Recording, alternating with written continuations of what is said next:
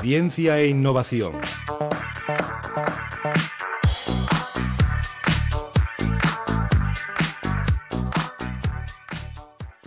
Estamos en nuestra sección de ciencia e innovación y vamos a hablar sobre los eh, cambios que se han producido en el sector del automóvil en estos años y cómo han acelerado ese proceso de innovación últimamente centrándonos en la búsqueda de la eficiencia energética. Y no lo podíamos hacer sin nuestros colaboradores habituales, amigos de Domótica Da Vinci. José Miguel Rubio, ¿qué tal, Chemi? Muy buenas tardes. Hola, Cristina, muy buenas tardes. Y Jorge Moreno, buenas tardes también. Hola, buenas tardes, Cristina. Bueno, y nos acercamos al mundo del automóvil y de los cambios que se están produciendo a nivel tecnológico. Pues sí, debemos prepararnos para unos años de muchísimo movimiento en este sector que se está replanteando de arriba abajo. Esa traslación de equipamiento científico viene precedido por importantes avances en la ciencia y su rápida implantación en el sector. Bueno, entonces empezamos eh, por los coches. Eh, ¿Estará el futuro dominado por los coches eléctricos? Bueno, pues la verdad que, esta, hipótesis es muy factible, Cristina, pues las perspectivas que tenemos eh, que tenemos hoy en día, ¿no? Con unos precios del petróleo al alza continuamente y, bueno, pues con una presión importante, ¿no? A nivel social y ecológico, ¿no? Por la eficiencia energética y por el uso de, energías alternativas, pues eh, sí que es muy factible que el futuro esté en los automóviles eléctricos. ¿Y qué es un coche eléctrico, un automóvil eléctrico? Bueno, pues un coche eléctrico sería aquel que usa un sistema de propulsión basado única y exclusivamente en la energía eléctrica, ¿no? Para ello necesita de la inclusión de baterías que le permitan acumular la suficiente energía para que el vehículo pueda obtener una cierta autonomía mínima sin recargar. Se habla de que por lo menos deberían de ser unos 100 kilómetros de autonomía. La ciencia y la tecnología avanzan a gran velocidad y los contratiempos que van surgiendo pues se han ido superando, ¿no? Los inconvenientes por ahora pues vienen sobre todo determinados por la necesidad de baterías que les hacen más pesados, la necesidad de más espacio para alojarlas, el uso de materiales contaminantes y una cierta infraestructura que es necesaria pues a la hora de cargar todos los días las baterías del coche, ¿no? Y bueno, pues la vida útil de esta, incluyendo el, a lo largo del tiempo de, recarga, ¿no? Pero, mm, ¿son todas las tecnologías iguales? ¿Que hay diferencias entre los coches eléctricos o, híbridos? Bueno, lo primero es aclarar un concepto, ¿no? El coche eléctrico es aquel que basa su propulsión en el uso de un motor totalmente eléctrico. Pero estos no son muy populares porque tienen un grave problema todavía, ¿no? La autonomía es demasiado pequeña para un uso normal o para lo que estamos acostumbrados.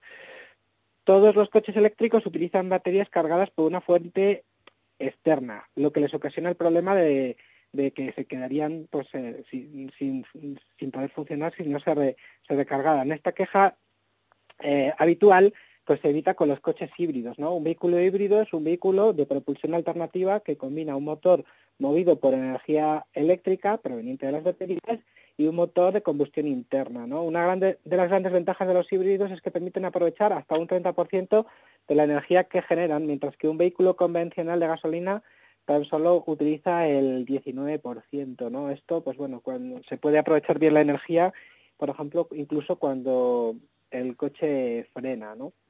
¿Y todos los es interesante. Sí, ¿Y todos los híbridos son iguales? Bueno, pues eh, no, claro, claro es que todos los híbridos no son iguales, ¿no? Hay varios sistemas, vamos a, destacar los, los tres más habituales que tenemos ahora, ¿no? En los híbridos tenemos un, llamamos un sistema paralelo cuando el motor térmico es la principal fuente de energía y el motor eléctrico actúa aportando más potencia al sistema, eh, sobre todo en los momentos de arranque o de aceleración, ¿no? Entonces, bueno, este es el sistema más simple y, el que está dando eh, mejores resultados en, cuanto a equilibrar la balanza entre costes y complejidad, ¿no? con el uso de, la energía eléctrica. Habría otro sistema que sería un sistema combinado, que es más complejo, ¿no? en el cual el motor eléctrico es capaz de funcionar en solitario eh, a baja velocidad mientras que alta velocidad lo que hace pues es eh, trabajar a la vez que motor térmico, ¿no? Aportando, aportando potencia, fuerza, ¿no? Entonces, bueno, en este caso, aquí el ejemplo claro pues lo tenemos en el Toyota Prius, ¿no? Un modelo que está muy, bueno, pues que se está implantando en el mercado con, con más fuerza, ¿no? Y por último estaríamos hablando de, los híbridos que llevan un sistema en serie en el cual el vehículo se impulsa solo con el motor eléctrico, ¿no? Y, bueno, la energía eh, la, la, consigue de la, del motor térmico, ¿no? Sería el que recargaría las baterías, ¿no? Aparte de estos sistemas, podríamos hablar de híbridos que son enchufables y otros no, ¿no? Y enchufables nos referimos a los híbridos que podríamos eh, conectar a, la red eléctrica como cualquier aparato de los que podemos tener, de los que podemos tener en casa, ¿no? Cada uno de los sistemas tiene sus pros y sus contras, por supuesto, ¿no? Pero, pero bueno, pero todos ellos tienen un importante componente positivo, ya que indican un esfuerzo serio en investigación y desarrollo de los sistemas de propulsión más eficientes y limpios por parte de, las empresas de, o, de, las, de las marcas de, automoción. ¿no? Hay, una cantidad de, posibilidades, la verdad, de sistemas híbridos, pero eh, ¿tienen algún problema eh, este tipo de opciones? Pues bueno, el problema sigue siendo pues la forma de acumular la energía, ¿no? Y esto yo creo que todo el mundo lo puede entender muy bien. A mí siempre me ha llamado mucho la atención de que cuando tú llenas el depósito del coche con 30 o 35 litros, puedes hacer cientos de kilómetros, ¿no? Para, para dar una idea, pues se considera que por cada kilogramo de, de baterías se puede almacenar la energía equivalente a solo 18 gramos de combustible. O sea, es que realmente 18 gramos de combustible dan para mucho, ¿no? Entonces, pues eso es un poco el problema. Los motores eléctricos han demostrado capacidad de sobra para impulsar otros tipos de máquinas, por ejemplo, trenes o robots en fábricas, pero en estos casos siempre hay una posibilidad de conectarlo a líneas de alta potencia, ¿no? Es una cosa que con, pues con los coches no, no se ha podido hacer, ¿no?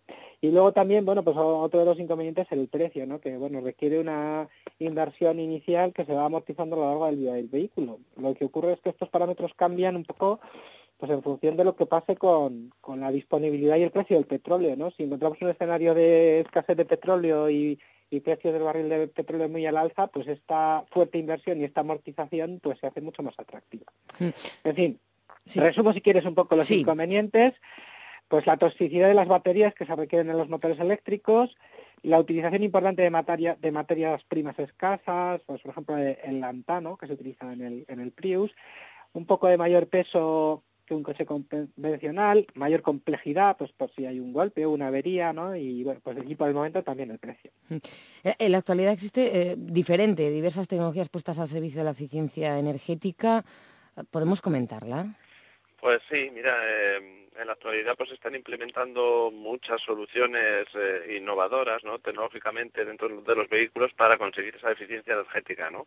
Podemos hablar de sistemas llamados Start and Stop, ¿no? que son, son sistemas que lo que hacen es eh, apagar el motor de nuestro vehículo ante, ante paradas prolongadas o o paradas en semáforos, por ejemplo, ¿no? Esto lo que hace es que ahorremos toda esa cantidad de combustible que estamos gastando mientras que, estamos parados, ¿no? Sin necesidad de, gastar esa energía, ¿no? Pero hay más, ¿no? Podemos hablar de miniaturización de los motores, ¿no? Cada vez más pequeños y eficientes, de un menor peso en los vehículos, ¿no? debido a empleo de materiales, pues, muy avanzados, ¿no? Incluso pues eh, podemos hablar de aprovechamiento de las materias primas eh, naturales, ¿no? Como, como puede ser el bambú o algunos aceites vegetales o biocombustibles, ¿no? En la realización de, diferentes piezas dentro de, nuestro vehículo, ¿no? Mm. Y creo que nos traéis un invitado, como siempre, para hablar de esto que ya está escuchando.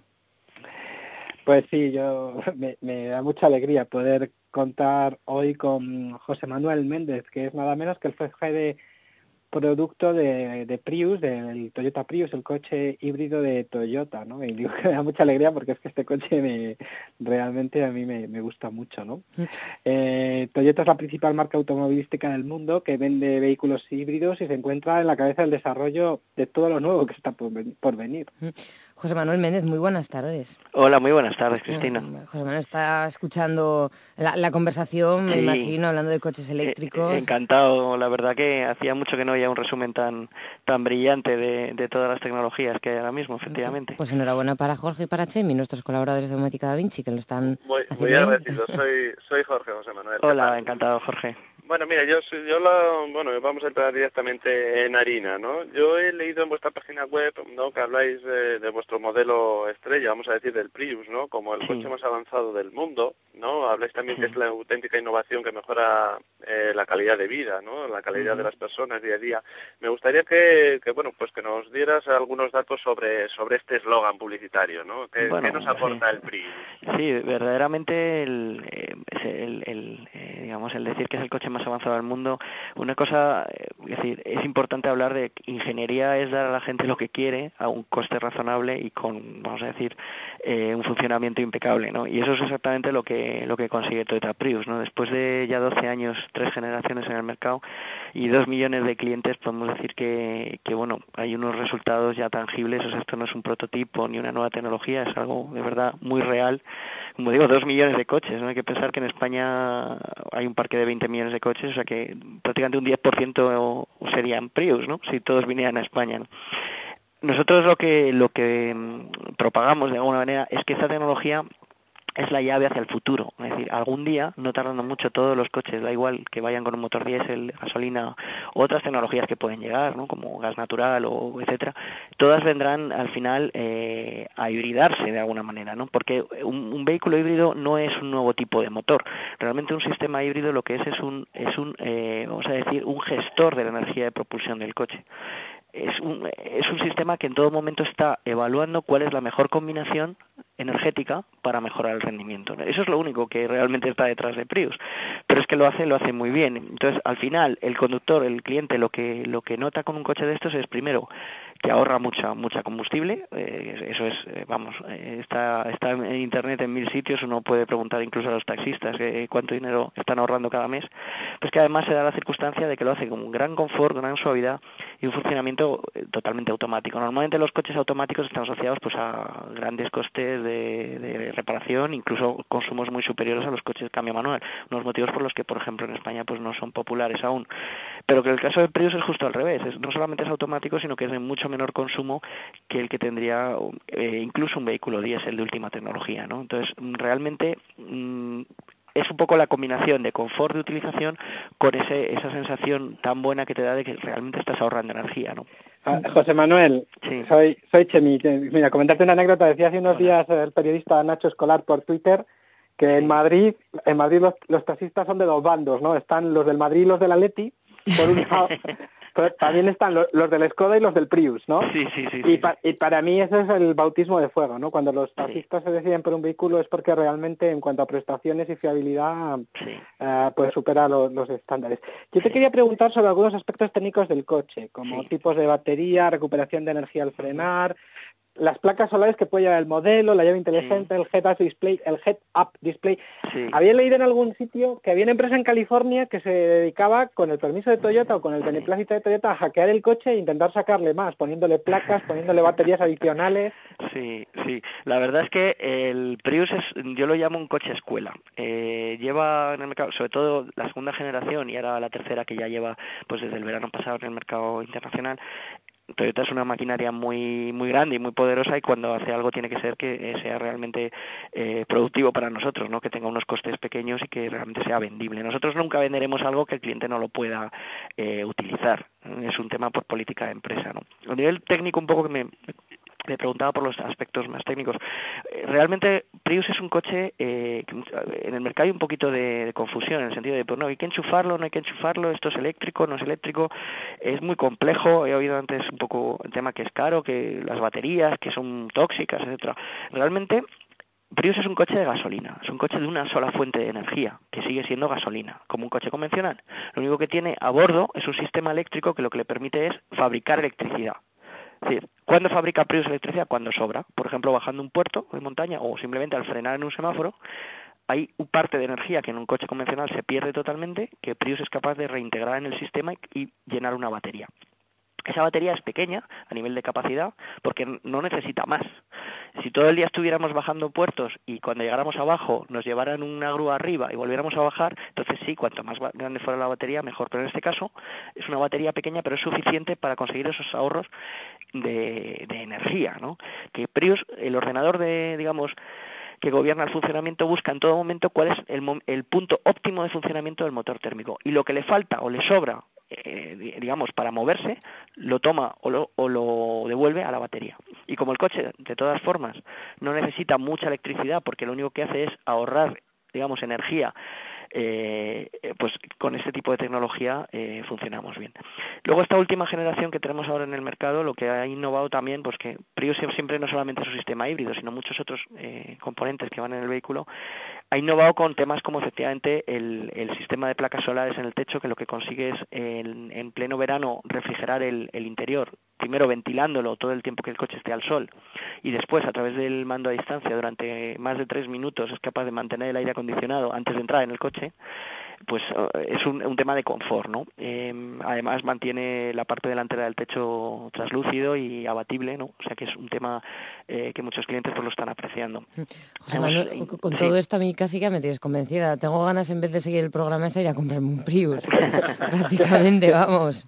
Cristina, sigues ahí, creí que estabas mareado con este baño. De... No, no, no, no, estoy muy atenta y tomando buena nota, ¿eh? Vamos. La, la, verdad es que es que, bueno la innovación en el sector del automóvil eh, está siendo impresionante y, es verdad que, Toyota no es porque queramos vender la marca sino es el fabricante número uno si no me corrige nuestro invitado y, y bueno pues el desarrollo y la experiencia que llevan es bueno, pues eh, está a lo mejor un, paso más adelante que, otras marcas que tenemos en, el mercado, ¿no? Entonces, bueno, yo nada más que por, por, por acabar, pues eh, creo que con el Prius hay un compromiso medioambiental, ¿no? Que habláis que, que empieza incluso antes, ¿no? De, de, que tú adquieras este vehículo, ¿no? O estos vehículos híbridos. Y bueno, pues me gustaría que comentaras ahí algún detalle, ¿no? En cuanto a fabricación, utilización, alguna Bueno, lo cierto es que, que, esto es una de las facetas eh, fundamentales del proyecto proyecto Prius, ¿no? que comenzó hace ya más de 15 años, efectivamente no es solamente porque eh, la vida de un automóvil es desde que es un rollito de acero antes de fabricarlo hasta que es un cubito, que digo yo, una vez prensado en el desguace. ¿no? Y todas las fases de la vida de un coche hay que tenerlas en cuenta. Entonces, eh, Prius en concreto eh, ha, innovado muchísimos procesos industriales de fabricación, etcétera. En su día tuvimos campañas en contra, ¿no? porque bueno, la verdad es que como producto puntero que es, pues recibe todo tipo de... es un coche muy polarizado, en el sentido que tiene gente que lo ama y gente que lo odia, ¿no? Se ha llegado a decir que donde, donde dejamos una batería no crece la hierba en 10.000 años y cosas así, ¿no? Hoy por hoy la realidad es que, por ejemplo, nuestra fábrica es totalmente sostenible. La fábrica de Prius, que fabrica 400.000 unidades al año de Prius, es, es una fábrica, una de las fábricas más punteras a nivel mundial. Por ejemplo, tiene paneles solares que producen el 40% de la energía que consume la factoría tiene muchos otros eh, temas como por ejemplo una pintura fotocatalítica. Todas las paredes de la factoría están pintadas en una pintura que eh, genera electricidad ¿no? es eh, algo verdaderamente alucinante. En, en, realidad el coche tiene un gasto fabricar un Prius tiene un gasto algo mayor porque el, sobre un coche convencional lo que haríamos es quitar la caja de cambios, dado que Prius no tiene caja de cambios, montaríamos una caja que es similar a una caja de cambios, pero que tiene un motor eléctrico, y tiene después una batería, que eso es fundamentalmente eh, lo que añade, digamos, más piezas al coche, ¿no? La batería de alto voltaje. Nosotros lo que hemos eh, hecho es una, una, eh, una auditoría del, vamos a decir, del ciclo energético, y lo que se ha determinado es que en el uso después, eh, a partir del kilómetro 20.000, Prius ya ha amortizado, digamos, las, eh, el excedente de emisiones que se produce al fabricarlo. No obstante, al final, para nosotros lo importante no es eh, ni, ni ser el que más vende ni nada de esto, sino que realmente nuestros clientes estén contentos. Eso es lo único que nos mueve, ¿no? Como muchísimas empresas en el mundo. Y al final, eso es lo que nos dicen los clientes. Los clientes de Prius quizás en este momento son, están entre los más satisfechos, yo diría, a nivel mundial de cualquier eh, vehículo. La verdad que eh, tendrí, te siento cortarte, no sé cómo andaremos de tiempo. Andamos con poquito tiempo, nos queda tiempo para una última cuestión, un par de minutos. Tendríamos alguna pregunta más en cuanto luego, cuando surja el tema de los vehículos enchufables, ¿no? De dónde se podrían enchufar, porque hay una gestión que, que, bueno, que tendrá que venir a posteriori, ¿no? Una vez que compres un vehículo eléctrico, pues dónde lo voy a poner, si en mi casa, si en en, el garaje de mi comunidad, cómo se van a gestionar esos esos consumos ¿no? en las comunidades. Quiero decir que hay un mundo todavía por, por sacar adelante, incluso vamos a decir más allá del Prius, para que no nos, para que no nos regañen eh, en la RPA, ¿no? incluso más allá del Prius, un mundo de, de vehículos eléctricos y híbridos y de, y de energías alternativas que, que, bueno, supongo que desde vuestro de, de sí, bueno, nosotros, eh, Nos queda poquito tiempo, ¿eh? En este momento, eh, Prius, como he dicho antes, es un coche coche con una fuente de energía que es gasolina, como un coche convencional, pero ya estamos preparando la nueva generación eh, que son iguales por fuera, pero con dos fuentes de energía, es decir, la gasolina que la seguiré teniendo y un enchufe para cargarlo de forma eh, local, ¿no? Un enchufe, vamos. Entonces esos coches harán digamos, el, tránsito, en mi opinión, hacia el coche eléctrico puro, porque al final el cliente no tiene ninguna contraprestación, sigue teniendo su Prius para mil kilómetros de autonomía y además podrá hacer 20 kilómetros con electricidad que ha cargado previamente, ¿no? A un coste muy inferior al de la gasolina, además, ¿no? Pero claro, esto es un, tema que todavía, evidentemente, está ahora mismo en discusión con el Ministerio de Industria y, todas las partes implicadas, ¿no? Pero yo estoy seguro que va a haber un gran desarrollo en los próximos años. Chemi. Muy bien. Sigues por ahí, ¿verdad? ¿Te queda alguna cosita brevemente en el tintero por rematar ya nuestra entrevista y nuestro recorrido por el Toyota Prius?